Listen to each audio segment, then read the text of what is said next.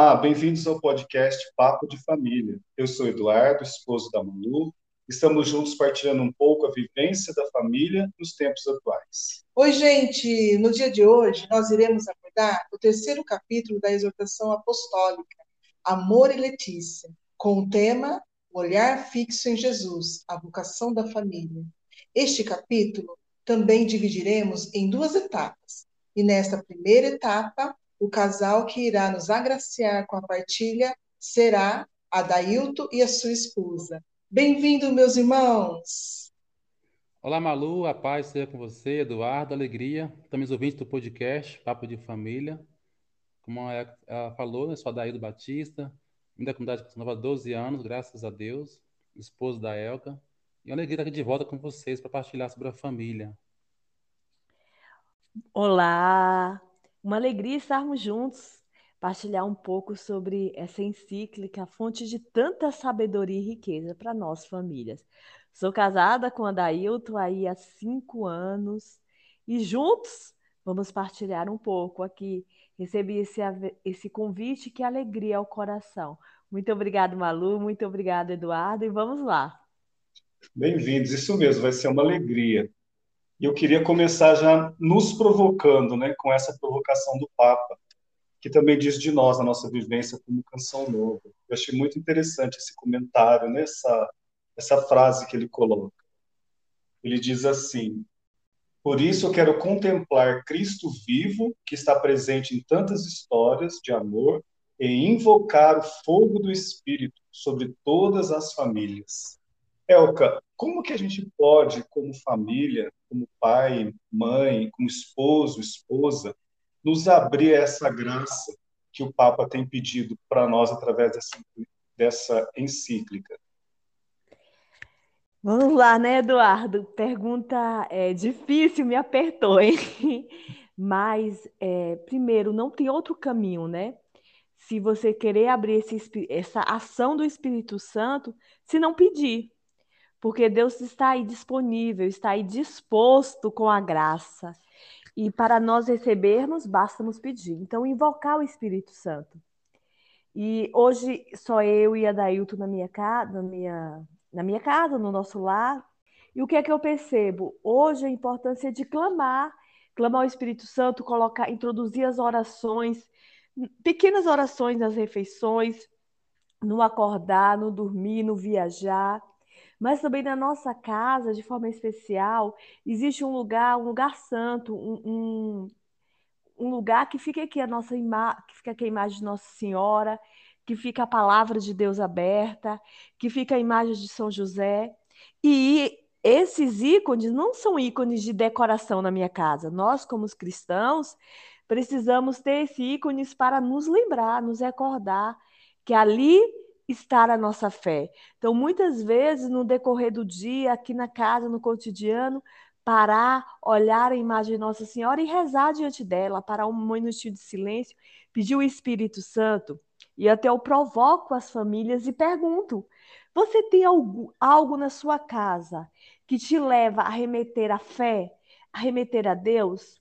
Esse é um cantinho, um cantinho simples, uma mesa simples com a imagem de Nossa Senhora que em vez em quando acendemos uma vela e ali nos colocamos em contato com o sagrado, em contato com Deus. Porque, é, Eduardo, se fosse para ter só Nossa Senhora, se eu não cultivar neste lugar, neste altarzinho da minha casa, neste altar da minha casa, essa relação com o sagrado, ele se torna um mero enfeite. E não é isso que, isso que a gente quer, né? Não é esse o desejo. Então eu convido você também que nos ouve, por que não? Ter um altarzinho na sua casa. Talvez aí o seu cônjuge nem seja tão religioso, talvez os seus filhos. Você está começando a colocar essa questão da religião na sua casa, na sua vida, mas essas pequenas é, formas de mostrar a nossa fé. Então, ensinar o seu filho, ensinar a sua filha, lembrar ao cônjuge, ser lembrado pelo cônjuge, que ali a um lugar de encontro com Deus, que Deus está esperando. E nesses pequenos encontros, se tem abertura do nosso coração, Deus está aí pronto para agir em nosso favor. Isso mesmo, Elka. Que lindo o testemunho de vocês, né? criar esse ambiente é, é uma igreja doméstica, né? Criar esse ambiente onde Deus é, ali se faz presente e durante todo o dia vocês fazem memória dessa presença de Deus e na verdade se tornam cada vez mais íntimos de Deus, né? Sim. Isso vai alimentando a intimidade. E é muito lindo porque o, o evangelho, a palavra de Deus, né, ela sempre nos traz a presença da família, né? Na história, toda a história do Evangelho, da palavra de Deus, sempre traz a história da família. Né? Jesus que realizou o primeiro milagre da boda de, é, de Caná, né? lá naquele casamento que teve, é, quantas amizades que Jesus estabeleceu com famílias, né? A gente pode lembrar de quem? De Lázaro. Jesus ressuscitou Lázaro, mas não era só Lázaro. Lázaro tinha duas irmãs, era uma família, né? É, Jesus tinha uma intimidade, né, com Pedro, que até curou a sogra de Pedro, né? Veja bem, curou é porque ele conheceu a sogra. Então, Jesus conhecia as famílias. Né? Ele via a necessidade de cada família, né, Malu? Exatamente. Então, ele não só tinha uma amizade superficial, não, ele entrava no coração de cada um, né? ele se tornava íntimo de cada um. E nessa intimidade, ele olhava as necessidades de cada pessoa. E não existe lugar melhor quando a gente fala intimidade do que lar, né? Exato. O lar está cercado de intimidade. Aqui onde acontece todas as coisas, ao menos no nosso, no nosso matrimônio. matrimônio no nosso lar é assim. Às vezes eu até falo para Dailton, lá é qualquer lugar onde esteja eu e você. Né? Hoje temos filhos só no céu, mas aqui na Terra independe do espaço físico. O lar que é minha família, que acontece na intimidade, aqui não existe maquiagens, né? Existe a realidade, quem somos, existe intimidade. E não existe um lugar mais propício para a ação de Deus do que um lugar da intimidade, do que um lugar onde nos revelamos como verdadeiramente somos. Exatamente. E você trouxe, Elka, algo muito importante, né?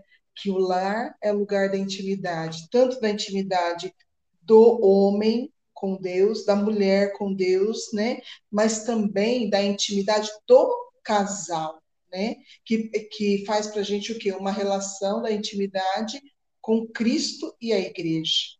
Né? É o casal que se doa um para o outro, é, é, é Cristo que se doa para a igreja, é Cristo que perdoa a igreja, é o casal que perdoa um ao outro. Então, essa intimidade que vai crescer nessa relação também de amizade, não é, Edu? Isso, exatamente. E, e o bonito dessa relação de amizade o que, o que a gente entende por amigo? Amigo é aquele que está próximo, aquele que eu posso dizer das minhas alegrias, eu posso dizer também das minhas tristezas, das fracassos, minhas, né? das minhas dificuldades, dos meus fracassos. E Jesus quer ser esse nosso amigo. E Jesus é o amigo das famílias. Exatamente. Então, essa é uma realidade também que nós gostaríamos que você deixasse gravado no seu coração. Você que nos ouve, você que vai nos escutar. Jesus é o amigo das famílias.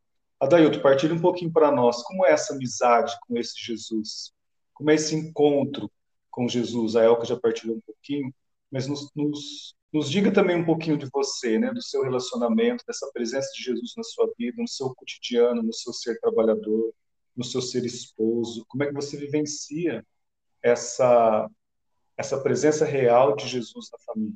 Isso mesmo. Nós dizemos aqui na Canção Nova que nós testemunhamos Cristo vivo e vivido, né? E Deus, ele, Cristo é um, é um Deus próximo, né? Não um Deus distante. Ele se faz presente na nossa vida dia a dia. Tristeza, nas, nas coisas que são contrárias à nossa realidade, né? Nas contrariedades da vida. Eu experimento hoje isso aqui em casa, diante da realidade é, de sofrimento. Quando nós, no ano passado mesmo, nós gravidamos, e depois de algumas semanas, né? Ouvimos o coração do bebê e perdemos o bebê. Naquele tempo, nós tornamos uma família, porque era eu, a Elka e o nosso bebê. Era, eram gêmeos.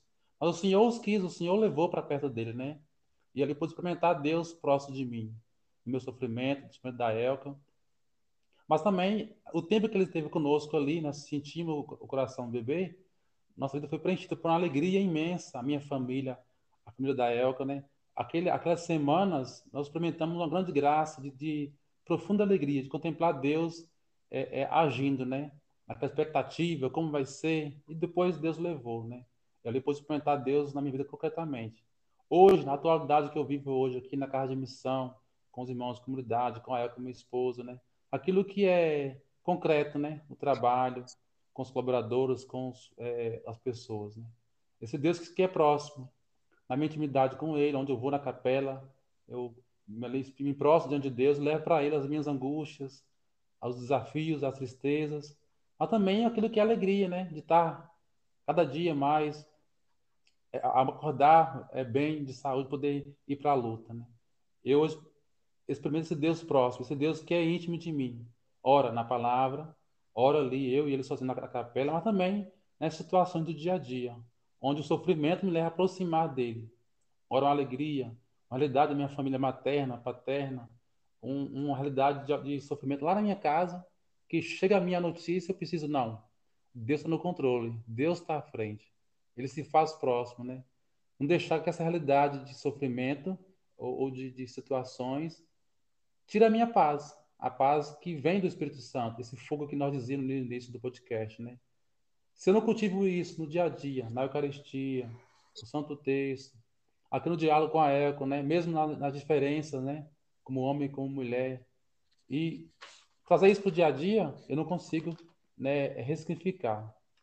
Eu hoje toco nisso, esse Deus próximo. Aqui também as minhas devoções, né? Eu, é, passando agora esse mês de agosto, estou rezando a novena de São José. Eu fiz também 30 dias de São José, por experimentar, né? como Deus se faz próximo também na devoção.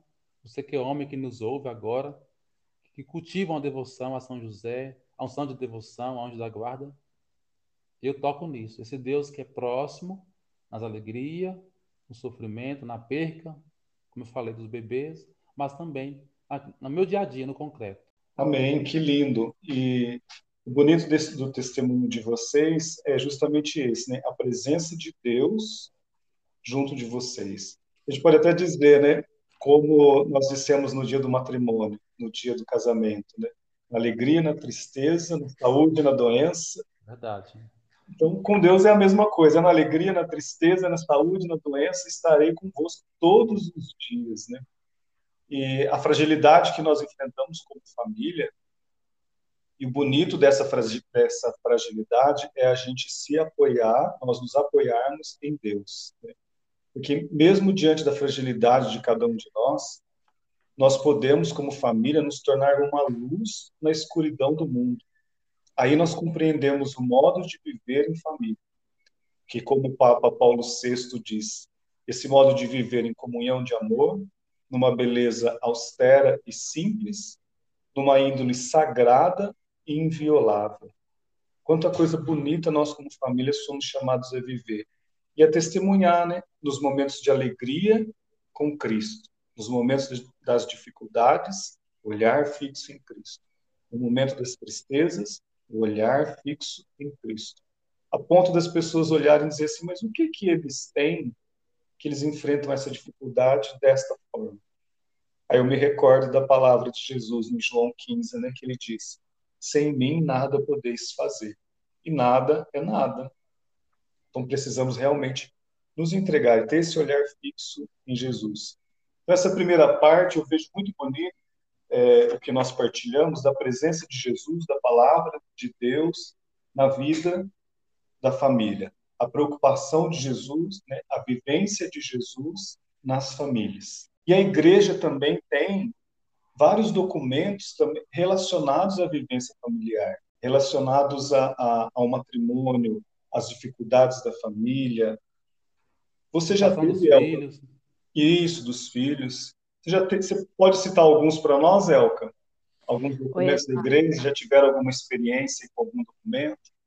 Sim, graças a Deus já tive. Na verdade, assim, passou um tempo, demorou para me ter experi essa experiência. Eu sou católica de berço, minha família é muito católica, mas eu confesso que eu demorei um pouquinho para adentrar é, nos documentos da Igreja Católica. Acabava que eu lia livros, livros cristãos, eu é, fazia o estudo da palavra, mas me faltava, sabe, adentrar na doutrina que a igreja diz, né? E quando eu me deparei com os documentos da Igreja Católica, quanta riqueza! E como alegra o meu coração saber a sabedoria da igreja que olhou, parou e olhou para as famílias e percebeu que a família precisava, dentro da igreja, ter esse olhar especial. Poderia parar e ficar só com, com o clero, mas não, a igreja, a igreja que é mãe, pensou em todas as realidades dentro da igreja. E aqui eu posso partilhar um pouco, né? Vou falar de alguns documentos que citam é, a família como a eu, olha, gente, em latim, eu vou ser sincera, eu tenho um pouco de dificuldade com a língua latim. Não sei se meu marido, o Eduardo, pode Eu me te ajudo, ajudar. Eu te ajudo. Então, eu vou começar assim, ó. Gua- Guadium. A Gaudium et Spes. Aí, olha aí, gente. Que significa alegria e esperança. É a única constituição pastoral e a quarta constituição do Concílio Vaticano. Olha aí que riqueza. Neste documento fala sobre a promoção da dignidade do matrimônio. Inclui aqui também a, toda a integração do matrimônio, inclusive a dimensão sexual. Então, você está falando aqui de uma quarta constituição lá no Concílio Vaticano, Vaticano. Quanto tempo atrás? Então, eu deixo aqui, falando desses documentos, eu deixo a dica também para você que nos acompanha. Talvez chegou a hora de dar esse passo, esse passo a mais. Ir para águas mais profundas, ter alimentos mais sólidos. Talvez até aqui você se é, abasteceu de livros, de bons livros, mas também é preciso agregar e adquirir mais conhecimento sobre os nossos documentos da igreja. Também tem a Lumen, Lumen, Lume Gentium. Lume Gentium, que significa luz dos povos. Então, quando é, fala de luz dos povos, é, também é um dos, um dos documentos mais importantes do Concílio Vaticano II. Também fala sobre a realidade do matrimônio, realidade da família dentro da igreja. De depois temos que aqui eu vou falar, que é o meu queridinho. Me desculpa, mas eu vou ter que abrir essa sessão, que é do Beato Paulo VI, que é a encíclica da Humana Vitae. É, foi feita, gente, foi feita pelo Paulo VI. Eu não sei se você que nos ouve ou se o Malu e o Eduardo já leu. Quando eu estava noiva para casar pro com o Adailton, eu adentrei, porque aqui na Humana Evito ele fala sobre todas as realidades familiares. E assim, o que me deixou, me, achou, me achei mais interessante é que como a igreja está atento a todas as realidades dentro Sempre da atual família. a igreja, né? É, e é um documento que, olha, foi feito pelo Paulo VI, há quantos anos atrás? Mas você lê ele hoje, parece que foi escrito dentro das realidades de hoje.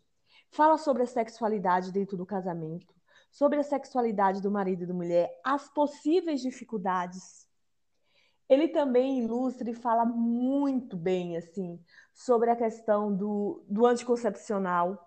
E, gente, hoje, como é comum a gente ver famílias, é, e aqui não vem o julgamento, tá? Não vamos entrar nesse mérito. É, que usam anticoncepcionais para espaçar os seus filhos. E ele ali traz explicando o porquê, o benefício, o malefício, de uma forma clara, de uma forma, não de uma forma como se é, sem ciência, não. Ele traz dados da medicina, ele traz da, é, dados científicos, ao mesmo tempo ele fala comigo, que sou família com a Dailton, fala com você. Então, assim, fica a minha dica, ele fala sobre a questão do espaçamento de filho, sobre vida financeira, diante dessa realidade de formar uma família, sobre quando a gente fala no casamento, como o Eduardo falou, né? Que a gente vai diante de Deus, muitas vezes a gente vai para um sacramento é, e a gente não tem noção do que nós nos deparamos diante do altar, quando Deus, quando assumimos o sacramento do matrimônio, é muito mais que um contrato civil, é muito mais que uma festa bonita.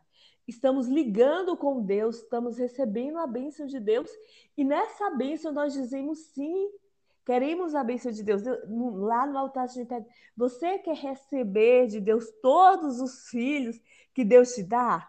E a gente fala sim.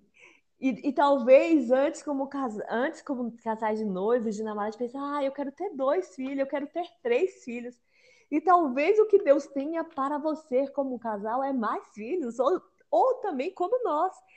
Deus nos deu dois filhos, uma gestação gemelar, mas nós ofertamos a Deus. Então, estar essa aberta à maternidade e à paternidade responsável alarga muito, muito, muito, muito. E na Humanevita, de fato, eu sou apaixonada. E me perdoe por demorar tanto aqui, mas é porque, de fato, existe uma riqueza muito grande. E quando eu estava lendo, se eu pudesse, eu pudesse colocar nos outdoors das cidades, no, na, nos outros, em todos os lugares, eu pediria para ler. Eu acho que todo casal deveria ler essa encíclica antes de casar porque se você está casando na Igreja Católica Apostólica Romana, pedindo essa bênção de Deus, você tem direitos e deveres e você precisa entender a graça que você está adquirindo, contraindo quando você recebe esse laço matrimonial. Também eu posso tratar, falar aqui da, é, da carta de São João Paulo II, que não fica a menos nem abaixo aí da, do Beato Paulo, Paulo VI, que é a exortação Familiares Consórcio. De fato, é maravilhosa. Também já li, é rica. E do meu querido Bento XVI, a, a, a, encíclica. a encíclica Deus é amor, né? Deus é Deus. Deus carta est. É. Outra encíclica que ele vai falando sobre o amor divino, ele vai falando sobre o amor esponsal, mas também que ele entra nesse amor é, Eros, Eros entre homem e mulher. Eu li também viemos e convenhamos, né? Nosso teólogo, nosso Bento XVI, quantas riquezas, que quanta quanto conteúdo nesse documento. E eu digo, a igreja está preocupada com a família. E agora o Papa Francisco com esse documento, que eu não vou falar muito, é, porque a gente está estudando aqui nos podcasts, o Amor e Letícia. É, a alegria do, do amor. A alegria do amor traz tantas realidades, traz tantas com detalhes. Então, se você me perguntar, Elka, qual é o segredo para se tornar um casal cristão, um casal católico apostólico romano? Antes de tudo, leia as encíclicas. Leia, se debruce, porque a partir da leitura, a partir do conhecimento, você será iluminado para aí seguir uma vida cristã, uma vida coerente com aquilo que você diz que é, que é ser católico, apostólico, romano. Eu vejo isso dentro da minha conjugalidade, quanto eu mudei. Sim, também. Você que nos ouve o podcast. Se não pegou aí os nomes, fique tranquilo. Depois essa aqui vai colocar na descrição do podcast os links para você depois baixar no site Vaticano esses documentos, né? Da Amor Letícia, Deus, Deus Es, da Lume Gente, também da Humana Vita. Fique tranquilo que vai ter depois no podcast a descrição esses links para você depois baixar e ler esses documentos. Outro livro que eu indico também da Kimberly é O Amor que dá Vida, do esposo dela, é, Todos os Caminhos Levam a Roma. É um casal que era evangélico, olha só. Eram muito atuantes, muito evangélico. Ele era pastor, ele foi para os Estados Unidos, ele foi, ele é dos Estados Unidos, ele foi para algum lugar estudar a doutrina lá evangélica e chegou uma hora que a mulher começou a perceber, peraí, falta alguma coisa na minha fé. E ela começa a estudar os documentos da Igreja Católica e ela se converte através desse contato com documentos da Igreja Católica. Futuramente também ele se converte ao catolicismo e hoje eles vivem na fé. Então, a riqueza que está aí, esses documentos para nós. A gente está falando aqui das famílias, mas tem outros que abrangem tantas realidades. É importante é, esse testemunho que vocês estão trazendo para demonstrar o quê? a igreja se preocupa com as famílias, né? Você até disse isso. Isso é, é um, um, dado importante para nós é, termos essa visão, né? O Senhor se preocupa com as famílias. Existe a ideia, a construção, a vivência das famílias na palavra de Deus. E a igreja também se preocupa com as famílias. A igreja ouve as famílias, né? Essa exortação apostólica mesmo, Amores Letícia, ela é fruto de dois sínodos dos bispos, os cardeais, que ouviram as famílias. Né? Então, olha que bonito. A igreja ouve as famílias, se preocupa com as famílias. E diante dessas realidades, né, da família na palavra, da família nos documentos da igreja, aí nós conseguimos avançar, né, para o sacramento do matrimônio. o Papa diz assim que Cristo vem ao encontro dos esposos cristãos com o sacramento do matrimônio e permanece com eles. Eduardo, e também assim, ele fala assim na frente do texto, né? O matrimônio não é uma convenção social, um rito vazio ou um mero sinal externo do compromisso. Sacramento do matrimônio é um dom para a santificação e salvação dos esposos. Veja assim que na família, você que hoje que é pai, mãe, tem filhos, você que ainda não tem família, é casal, está tá aguardando o filho chegar, filho do coração, filho é, é, do sangue. O matrimônio também é um caminho de santificação, onde um morre ali na sua vontade, na sua é, vontade para fazer vontade do outro, né? E vice-versa. Para quê? Para se santificar. Como nós dizíamos, né? No sofrimento, na alegria, mas no dia a dia, aquilo que é próprio de um casal, né? Arrumar a casa, é, é, ter que limpar, faxinar, ter que preparar o almoço, fazer um lanche, é, é, ajudar os filhos na educação do, da, da escola, tudo isso que a família vive, toda a realidade, também, na nossa visão, e a igreja vê isso, são meios de santificação, meio para a gente se santificar. Porque, meu irmão, minha irmã, que nos ouvem, você pode preocupar para o seu filho ter uma boa faculdade, ser um bom engenheiro, ser um bom profissional, mas se ele não, não busca Deus e buscar o céu, nada adianta. Se Deus está em primeiro lugar na sua casa, se a igreja que preocupa esse, esse laço de, de criar na família esse laço de santidade, o trabalho, a profissão é consequência, né? Consequência de um homem e de uma mulher que vai querer é, ser, ser de Deus nesse mundo. E o Adailto trazendo esse, esse, esse, esse trecho né, que fala sobre o caminho de santificação. É um caminho que eu digo que o matrimônio é, um, é uma escada. Penso, gosto de pensar assim como uma escada que nos leva ao céu.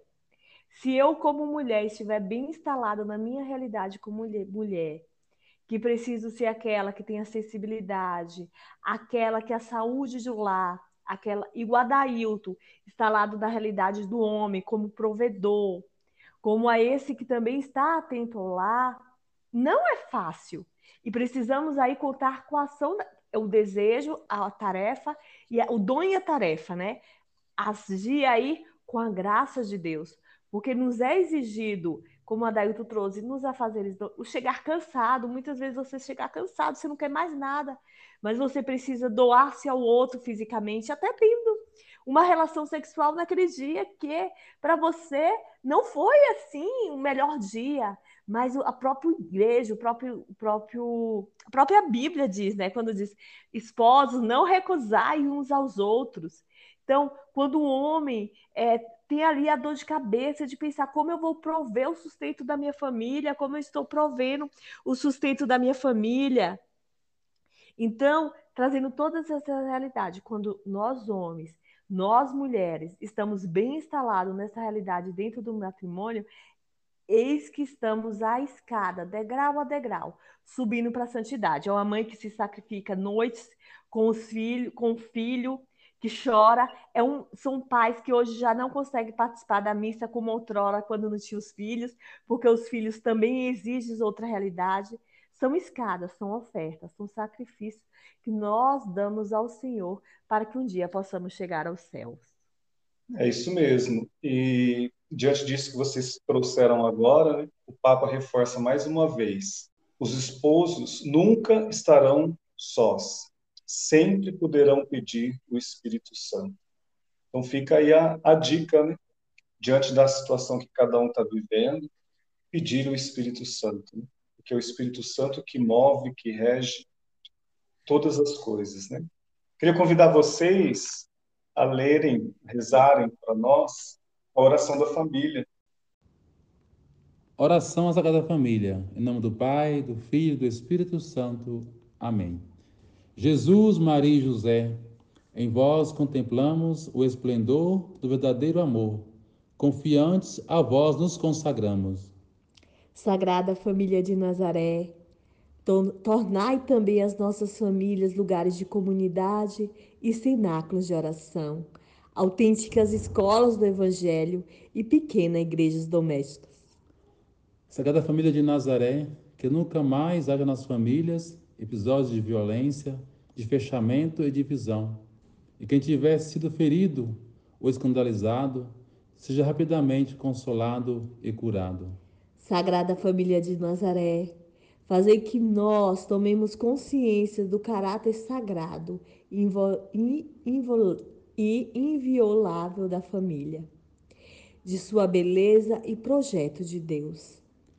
Jesus, Maria e José, ouvi-nos e acolhei-nos a nossa súplica. Amém. Em nome do Pai, do Filho e do Espírito Santo. Amém.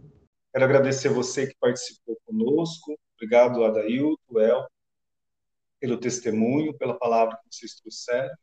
Convidar vocês a divulgarem essa, esse podcast estará disponível no Spotify, no YouTube, no Deezer, no Anchor.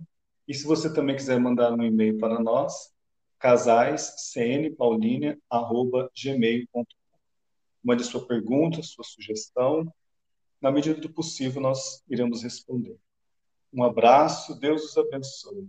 Muito obrigada, Deus abençoe. Obrigado, Eduardo, Malu. Deus abençoe. Até um próximo episódio. Amém. Um abraço. Abraço.